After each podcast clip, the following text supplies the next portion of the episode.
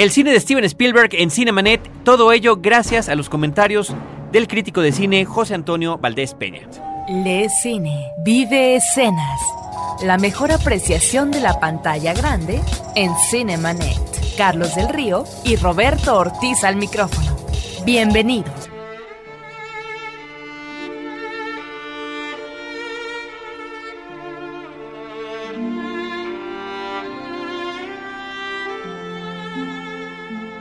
www.frecuenciacero.com.mx es nuestro portal principal, la página de Cinemanet, cinemanet.com.mx. Tenemos un buzón de voz para que nos llamen desde cualquier parte de la República Mexicana, el 087 2423, sin costo para ustedes y comentando que se trata de un mensaje para Cinemanet para que podamos recibir comentarios quejas, sugerencias, jalones de orejas y todo lo demás. 01800 087 2423. Para cualquier otro lado, promociones arroba cinemanet.com.mx es nuestro buzón de correo electrónico. Roberto Ortiz, ¿cómo estás? Yo soy Carlos del Río, perdón. Pues con el gusto de que vamos a hablar de un director que muy seguramente es, si no el favorito, uno de los favoritos de nuestro invitado especial, un eh, director que se distingue porque no solamente es un estilista en el manejo del lenguaje fílmico, sino que también es uno de los reyes midas del actual Hollywood. Se trata de Steven Spielberg y quien nos va a platicar particularmente de él es el crítico de cine José Antonio Valdés Peña. Él es investigador de la Cineteca Nacional, colaborador de Once Noticias, autor de un libro sobre las óperas primas en México, eh, maestro de cine, en fin, todólogo, cinéfilo, amigo, compañero de la Cineteca. En fin, gracias Pepe por estar una vez más con nosotros.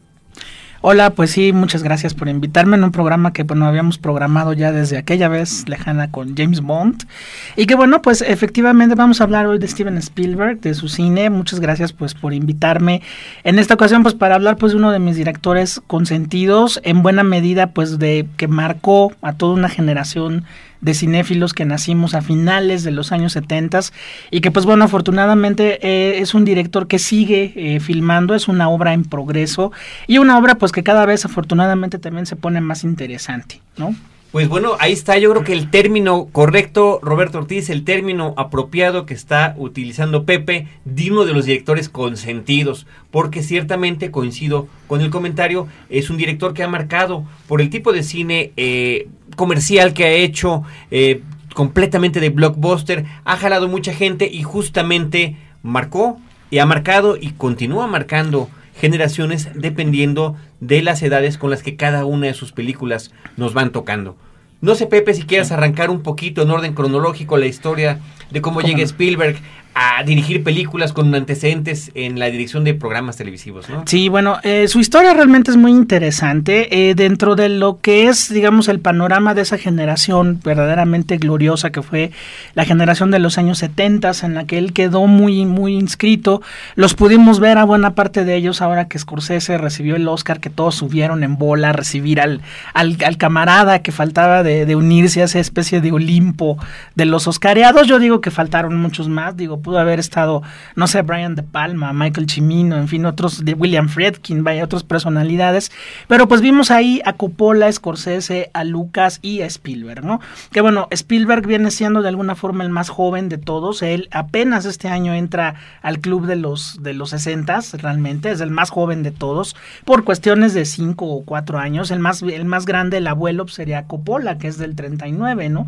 Pero en ese sentido, pues bueno, esa generación se vio marcada por muchas cosas. En primer lugar, el el movimiento de cine independiente norteamericano que surgió en los años finales de los años 50, particularmente con John Cassavetes, ¿no? que bueno, Scorsese lo considera como el director que marca toda una línea de cine por ese lado, las influencias de la nueva ola francesa, del free cinema británico y también, pues bueno, la necesidad de estudiar cine, o sea, esa primer generación que surgió en los años 70 es la generación que ya está egresada de la Universidad de Nueva York, de la UCLA, que es el caso de Coppola, o de la Universidad del Sur de California, que es el caso de George Lucas. En el caso de Steven Spielberg, se, no se da una, digamos, vocación universitaria por problemas prácticamente de aprendizaje de inglés, que bueno, Spielberg dice no haber masticado nunca mucho cuestiones de literatura ni de, ni de cultura en ese sentido. Y entonces él se va fogueando más que nada en la televisión, como tú lo mencionas, ¿no? Con series como Galería Nocturna, algunos episodios donde apareció sin crédito en Alfred Hitchcock Presenta, desde luego pues historias asombrosas, también en ese sentido al filo de la realidad o Dimensión Desconocida como la conocemos aquí en México, pero ah, bueno, ya de alguna manera el germen del cine en su caso viene desde mucho tiempo antes, ¿no? Él es el primogénito de una familia judía de Cincinnati, Ohio, donde nació en diciembre de 1947.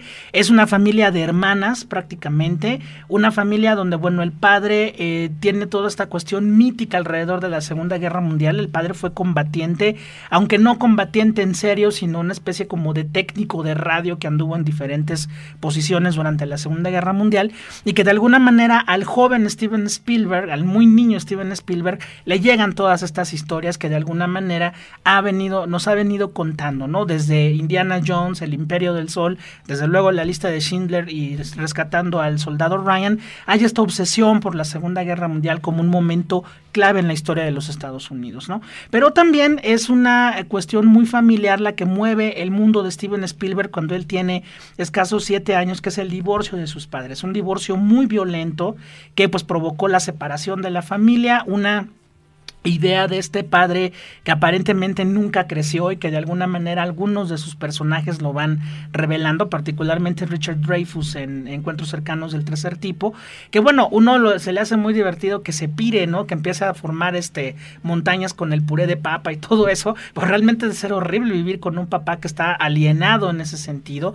Pues bueno, la separación provocó en Steven Spielberg una soledad muy inmensa, al mismo tiempo que eh, deseaba tener amistades, el no podía acceder a ellas por su carácter tan tímido y bueno, lo suple por medio de los cómics, del cine, que bueno, si vemos la cronología de su vida, pues para los años 50 le tocan todavía muchos seriales de western, mucha ciencia ficción, mucha cultura del cómic. De alguna manera, eh, Steven Spielberg se nutre de la cultura pop en el mejor de los sentidos, leyendo literatura negra, leyendo este seriales como Book Rogers, viendo películas de Flash Gordon, todavía pues le toca de alguna manera esa generación de directores como John Ford y Howard Hawks y también se empieza a foguear en otros sentidos, ¿no? No se nota mucho tal vez, pero pues bueno, algo que impulsa a Steven Spielberg a hacer cine es el cine de François Truffaut, curiosamente, ¿no? Eh, los 400 golpes, dice Steven Spielberg, que es una película que lo marca enormemente por la manera como Truffaut logra meternos en este universo infantil adolescente de, del personaje de Antoine Duanel en la película. Y bueno, a partir de ahí hay un nexo con la filmografía posterior. De alguna forma, siempre en las películas de Steven Spielberg aparece la figura infantil, la mirada infantil, ¿no? Que bueno, muchos críticos han tachado de infantiloide, yo no estoy para nada de acuerdo, pero también hay otro punto bien importante, Carlos y Roberto, que me gustaría hablar de una vez, que es el por qué el éxito de Steven Spielberg en esta cuestión de la mercadotecnia. Bueno, no es cuestión de mercadotecnia, es que Steven Spielberg ha logrado conectarse con ese público norteamericano medio, no los intelectuales que ven a Woody Allen, ni a Scorsese, ni a Casabetes, ni los que les gusta tampoco el cine de los hermanos Farrelly, que ya es como el punto cero de la inteligencia humana, sino ese nivel medio, ¿no? Ese nivel medio donde, pues es la gente que consume en McDonald's, la gente que va a los, a los cines en familia, la familia suburbana norteamericana. Entonces, de alguna manera, como es el público que sostiene el cine en los Estados Unidos, pagando su boletito en de entrada en la taquilla, es el público con el que Spielberg se ha logrado comunicar. Sus películas no exigen ninguna este, bueno, ninguna exigencia, valga la redundancia intelectual.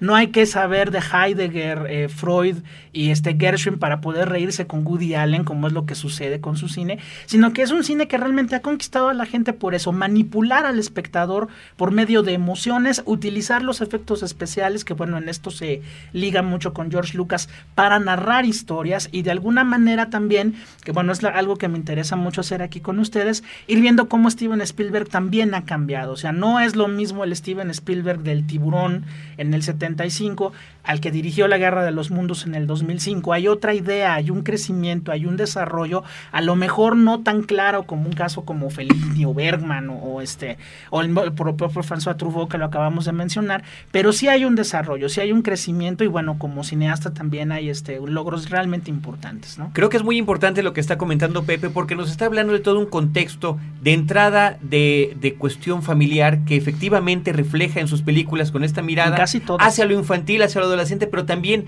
la relación con los adultos.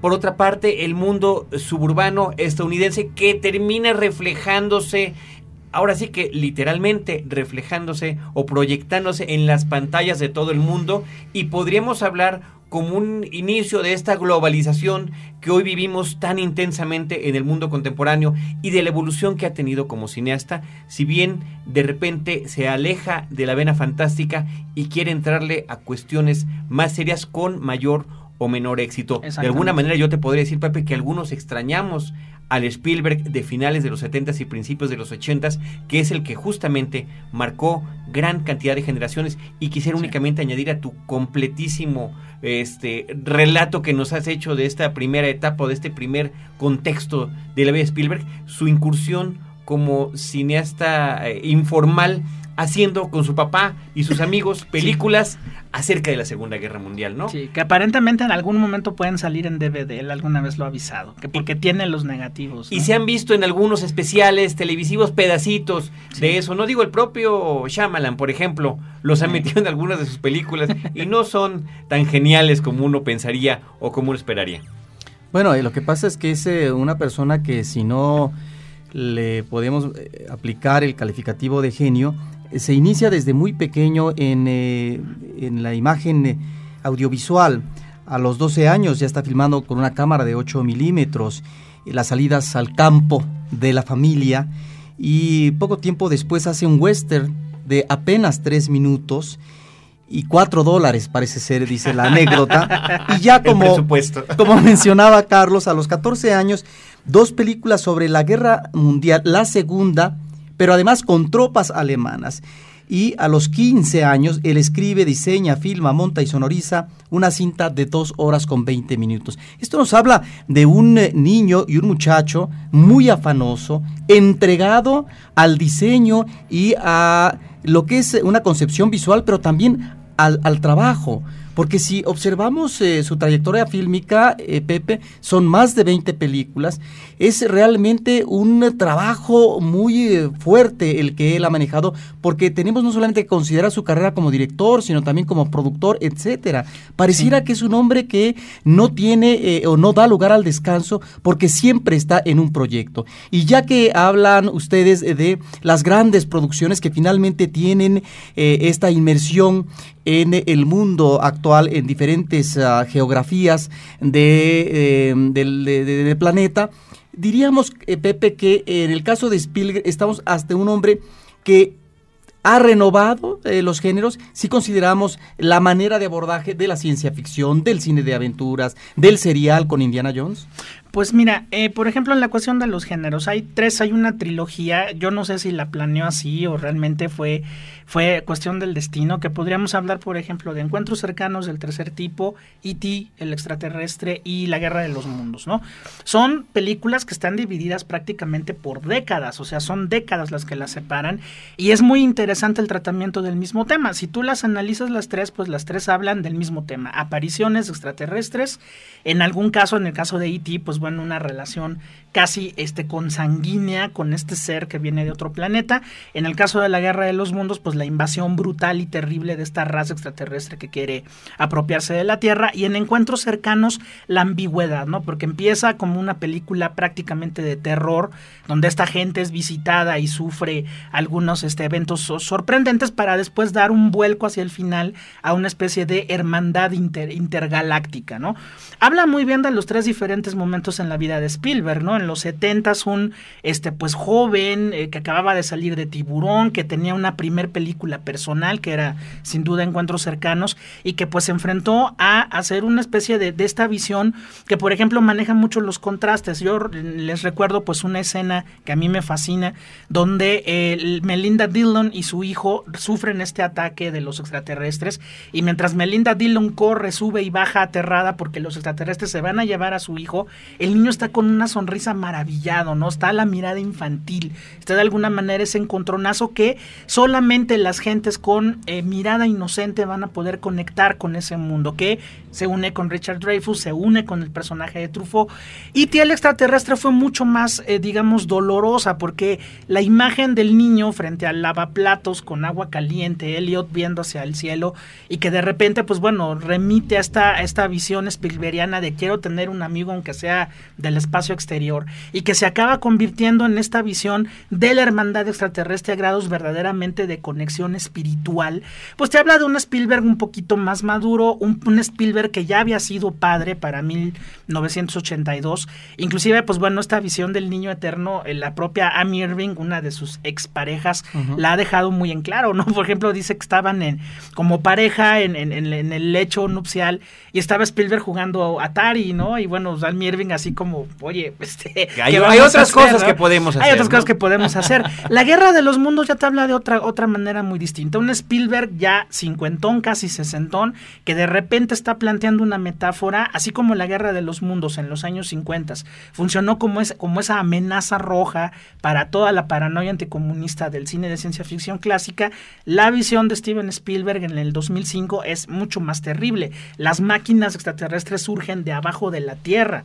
O sea, está planteando que el mal, la invasión, el horror, sale de entre las extrañas de los propios Estados Unidos y se convierte en esa esta invasión alienígena que es todavía mucho más aterradora porque no tiene moral alguna. O sea, es una destrucción masiva que también es una metáfora con Irak, con la situación de los Estados Unidos en la actualidad y también con un héroe, en el caso de la Guerra de los Mundos, muy Spielbergiano, ¿no? El personaje de Tom Cruise es un verdadero patán, un, este, un, tipo que otra vez no es intelectual, no, no le interesa tampoco serlo, que tiene que lidiar con dos hijos adolescentes durante un fin de semana y pues se complican un poco las cosas porque hay una invasión marciana, ¿no? Pero el fin tiene que seguirse, la familia debe mantenerse unida. En el caso de encuentros cercanos, la familia se dispersa, aunque digamos Richard Dreyfus se une con los extraterrestres, en E.T. tal vez la familia pueda volverse a unir después de la visita de este personaje y el personaje de Tom Cruise tiene que mantener a los hijos cueste lo que cueste unidos ante la invasión extraterrestre, ¿no? Que son como variaciones sobre un mismo tema que también te hablan de las diferentes etapas emocionales de él como, como director, ¿no? Estamos platicando con José Antonio Valdés Peña acerca del cine de Steven Spielberg. Estamos en Cinemanet y continuamos en un instante más.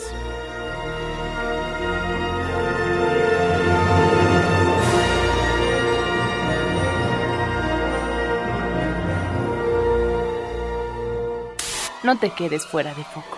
Cinemanet regresa en un instante. Ahora, diseñar y hospedar su página web será cosa de niños. En tan solo cinco pasos, hágalo usted mismo sin ser un experto en Internet. Ingrese a suempresa.com y active ahora mismo su plan. Suempresa.com, líder de web hosting en México. Fin del flashback. Estamos de regreso.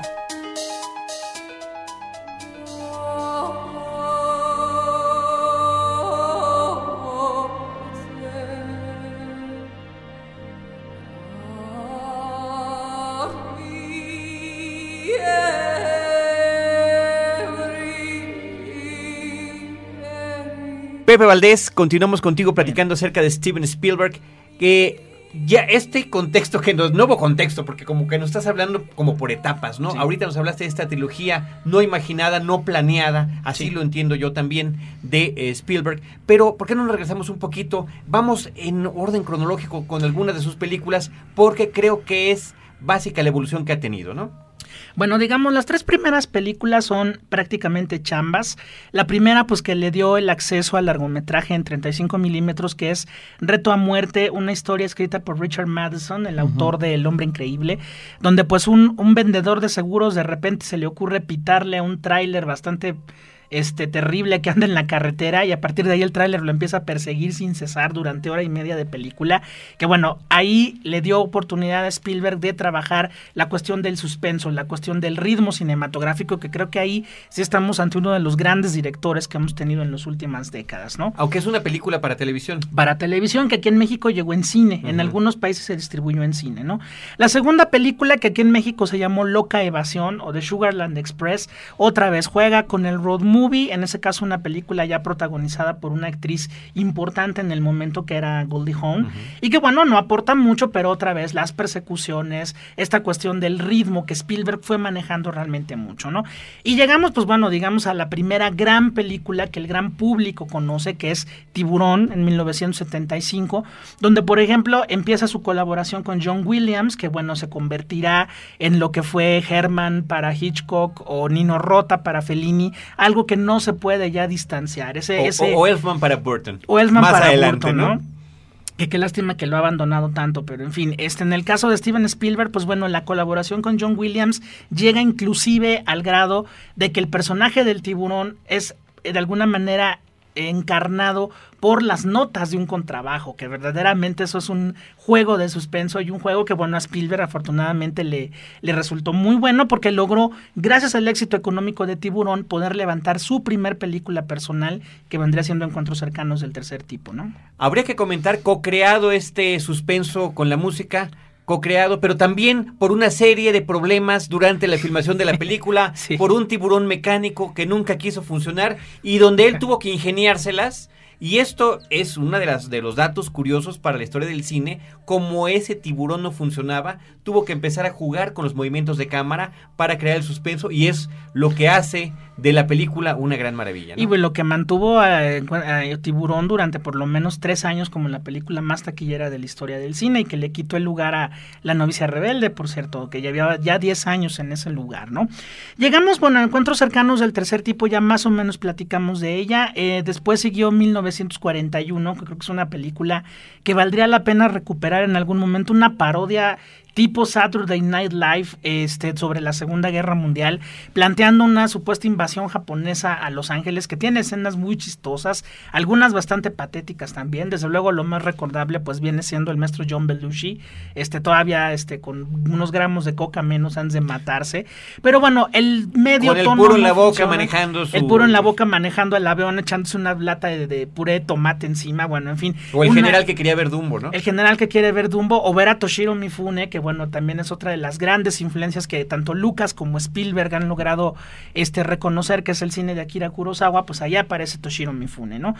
En el caso de Indiana Jones, pues bueno, podemos hilar muy bien esta, esta trilogía que pues habla de algo que encariña mucho tanto a Lucas como a Spielberg, que es la cuestión de los cereales, ¿no? Este aventurero absolutamente colonialista que visita la India, que anda tras estas cuestiones de, de religión, porque en la primera película, ustedes recordarán, buscan el Arca de la Alianza, en la tercera película es el Santo Grial, en la segunda película son unas piedras que también pues, nos remiten esta cuestión mitológica. Pues bueno, Indiana Jones se enfrenta contra uno de los villanos que bueno, no han dejado de ser hasta la fecha villanos en el cine de Steven Spielberg, que es los nazis, los, el nazismo y los nazis, que de alguna manera nos llevan a el otro gran tema que le costó mucho trabajo asimilar a Steven Spielberg, que es su judaísmo, y que es un tema que lo ha metido en pleitos inclusive con la propia comunidad judía, que bueno, hablaremos un poquito más adelante, ¿no? El villano hegemónico que es el nazi, Indiana Jones, que es este aventurero en el tono bogartiano, con, con barba de tres días, el tono rudo que utiliza Harrison Ford, con inclusive sus damas de compañía en las tres películas, pues bueno, está muy bien puesto a manera de serial, ¿no? Y bueno, aparentemente el año que viene pues tendremos la cuarta entrega de Indiana Jones, yo creo que pro- este como decirlo, este, promovida por Viagra y por este Caltrate y todo, porque bueno, los 70 años de Harrison Ford ya están encima, ¿no? O Just for Men. O Just for Men, ¿no? Entonces, bueno, en el caso de E.T. el extraterrestre, pues yo creo que es la película más personal, es una película demasiado autobiográfica, donde inclusive, pues bueno, aquí Steven Spielberg se convierte en Elliot, se convierte en ese personaje que anhela un amigo y bueno, el amigo le llega de otro mundo y bueno, nos habla de la familia suburbana, la familia disfuncional.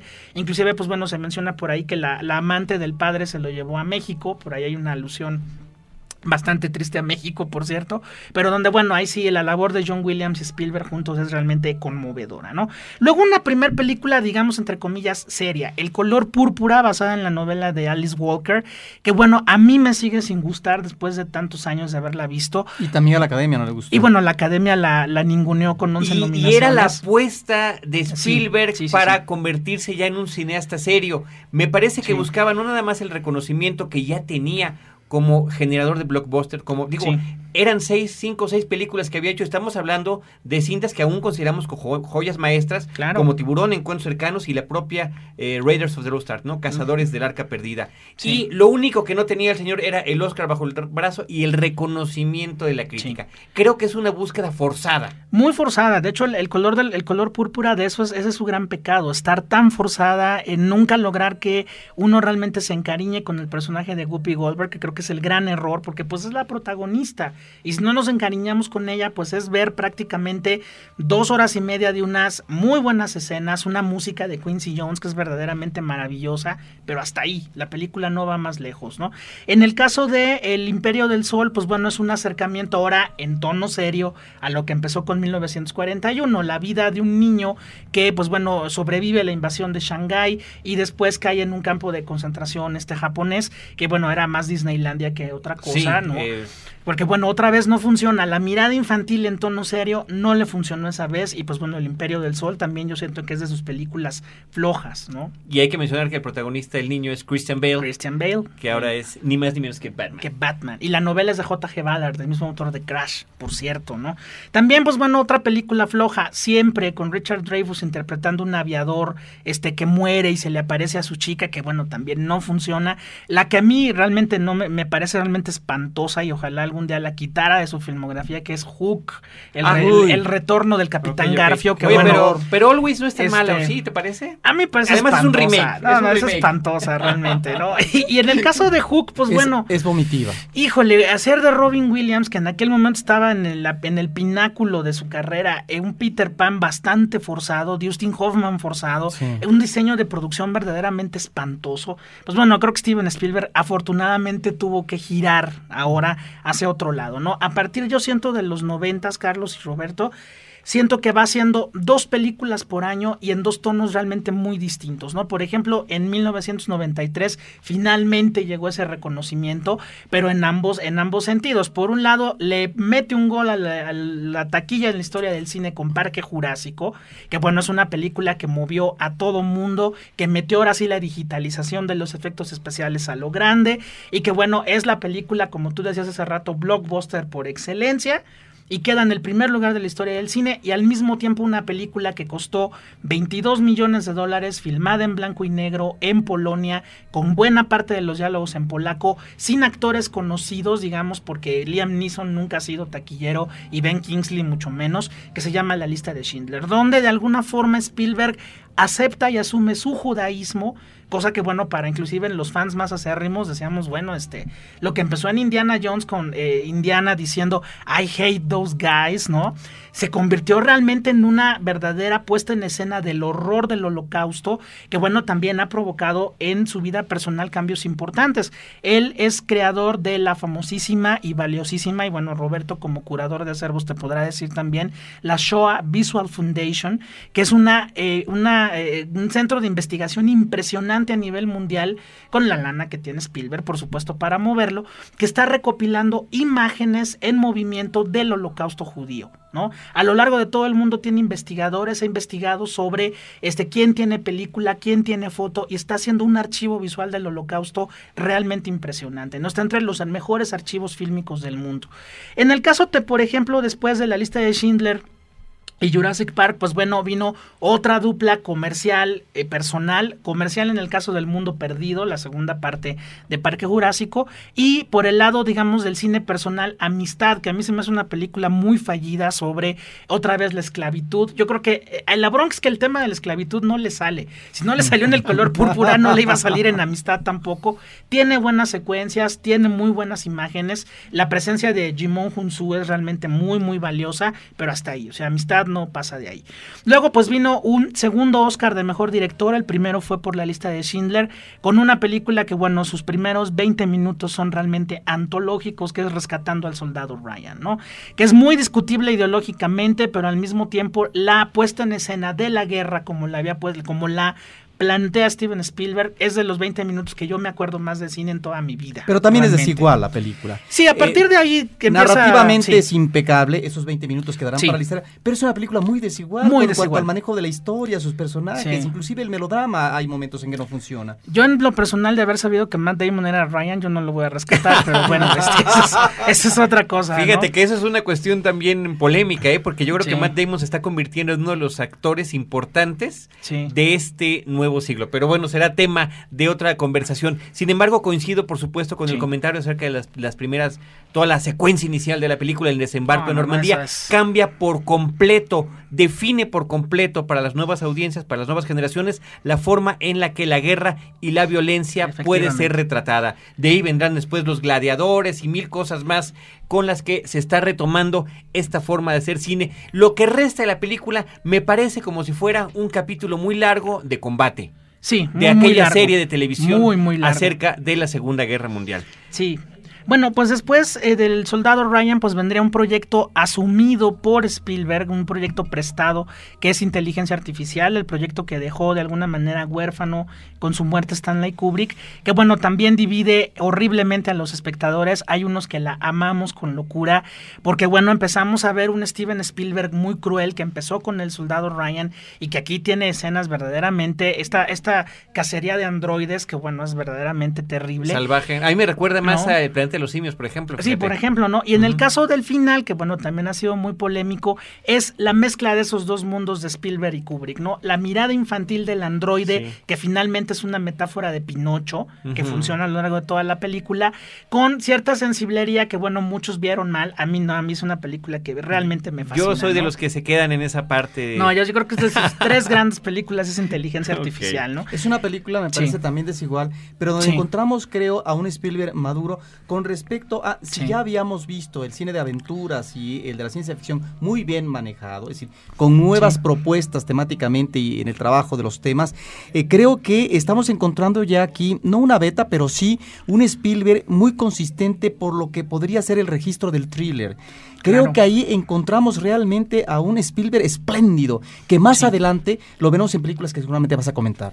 Sí, bueno, también está otras dos, otro par de duplas, ¿no? En el caso de Atrápame si puedes, que es otra vez el regreso a un cine, digamos, en tono como Blake Edwards, un tono muy raro, que es esta, esta historia de este personaje que se la pasa haciendo trampas y volviéndose famoso a lo largo de muchos años. Muy disfrutable. Este, disfrutable, es un entretenimiento muy padre. Minority Report, basada en la novela de Philip K. Dick, el autor de Blade Runner, donde, bueno, Tom Cruise, que empieza a trabajar con Steven Spielberg a partir de aquí, pues hace toda una, una visión del futuro verdaderamente paranoica y terrible, donde puedes ser arrestado antes de cometer tus propios crímenes, que, bueno, lo lleva a grados realmente sensacionales, ¿no? Que esta película en particular yo creo que sería mucho mejor si le hubiera bajado el tono de humor.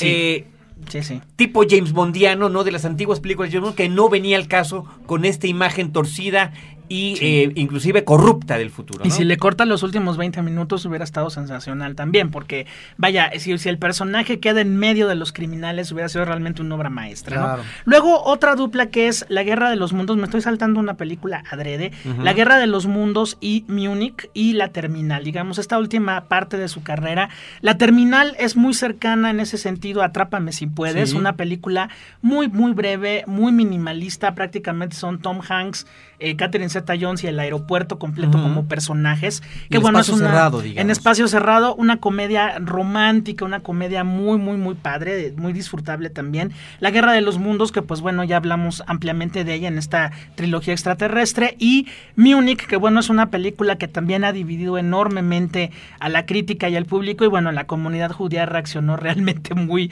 de manera muy violenta hacia Spielberg. Porque, eh, bueno, estamos hablando de este cineasta que nos divierte, nos emociona, a los cinéfilos realmente nos encanta, pero políticamente sí es un cineasta demasiado hasta cierto punto ingenuo, ¿no? Munich empieza desde luego como una especie de película de James Bond con el Mossad y bueno, por ahí andaba Daniel Craig, por Claro, cierto, una especie claro. de, de este de, de, ahora lo ha de sentir así yo siento, pero de alguna forma la, la cuestión como queda Múnich es muy ambigua. Por un lado es una denuncia contra el terrorismo y por otro lado una denuncia contra el terrorismo de Estado del Mossad. Entonces la película como queda en ese justo medio con un tema tan polémico y que ha dividido a tanta gente, pues lógicamente en cine el resultado es muy violento. Pero ¿no te parece aunque- que la escena final es sumamente pesimista, oscura? Totalmente, totalmente. Y que sí. hay una especie como de autocrítica Sí, no, a propósito claro. del, del terrorismo. O sea, tan, tan carniceros son los palestinos como los israelíes. Eso, Ajá. lógicamente, en un país eh, como Estados Unidos, que es de alguna manera el cine al que Spielberg dirige su cine, el público al que dirige su cine.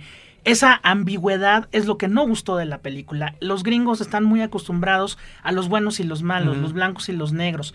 Como aquí la película es tan gris en su resolución, que yo siento que también es de sus grandes obras, el resultado fue realmente adverso para él, ¿no? Y bueno, pues hasta acabamos de hablar de prácticamente toda la filmografía Spielbergiana como director exclusivamente. Claro, porque tendríamos que ver la otra etapa de productor, productor ejecutivo e inclusive como marca, Como porque marca, llegó un momento en eh, particularmente en los ochentas donde había una serie de películas presentadas por Steven Spielberg Sí. prácticamente nos la vendían como si él lo hubiera hecho. Estamos Claro. hablando de Poltergeist, estamos hablando de Gremlins, estamos incluso hablando Sí. de Back to the Future. eh, Sí, bueno, que nos habla también, Carlos, de todos sus, digamos, discípulos, pues, en este sentido, ¿no? Que empezó con este Robert Zemeckis, luego siguió con Ron Howard, después fue Joe Dante, y de alguna manera, pues Spielberg ha empujado mucho a toda esta generación, que pues la gran mayoría ha tenido resultados bastante mediocres, ¿no? De alguna manera, pues sí, empezaron apoyados por él, pero los resultados que hemos visto, salvo excepciones, digo, a mí Ron Howard me parece de los peores directores de la historia. y sin embargo, por No. ahí tiene dos, tres Sí. películas que puedes Sí, sí, verdaderamente rescatar. Sí, ¿no? Cocoon vale la pena, este, cosas así. CMX, pues bueno, Forrest Gump es muy disfrutable, el Roger Rabbit maravilloso Back to the también.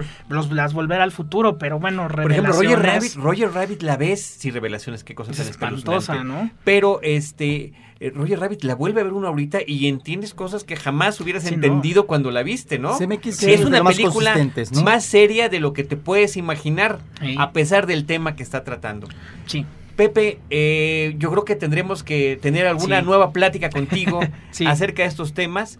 Te agradecemos muchísimo la Sí, perspectiva que has compartido con nosotros Steven Spielberg, con el público de Cinemanet, con nosotros en particular, Muchas gracias. y eh, mencionándolo como uno de tus directores consentidos. Sí, pues bueno, E.T. es mi película favorita, es la película de vocación, de alguna forma, para mí en lo es tu película de infancia. Mi película de infancia, de adolescencia y de madurez, yo espero, porque la sigo disfrutando mucho.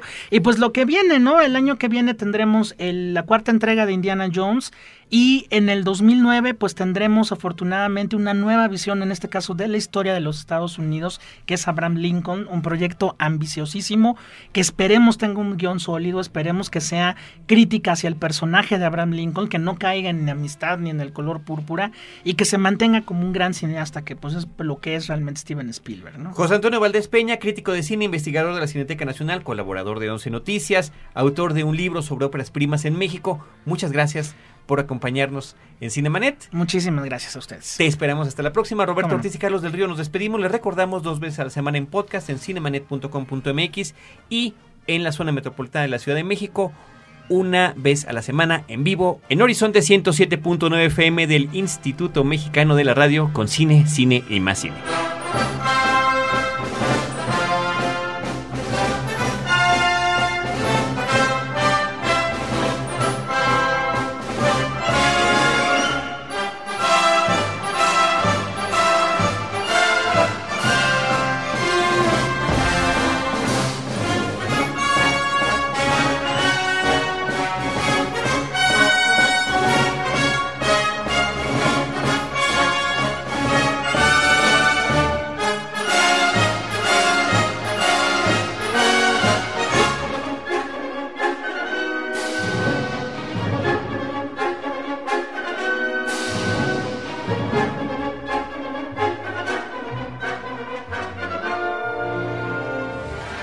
Créditos ya están corriendo.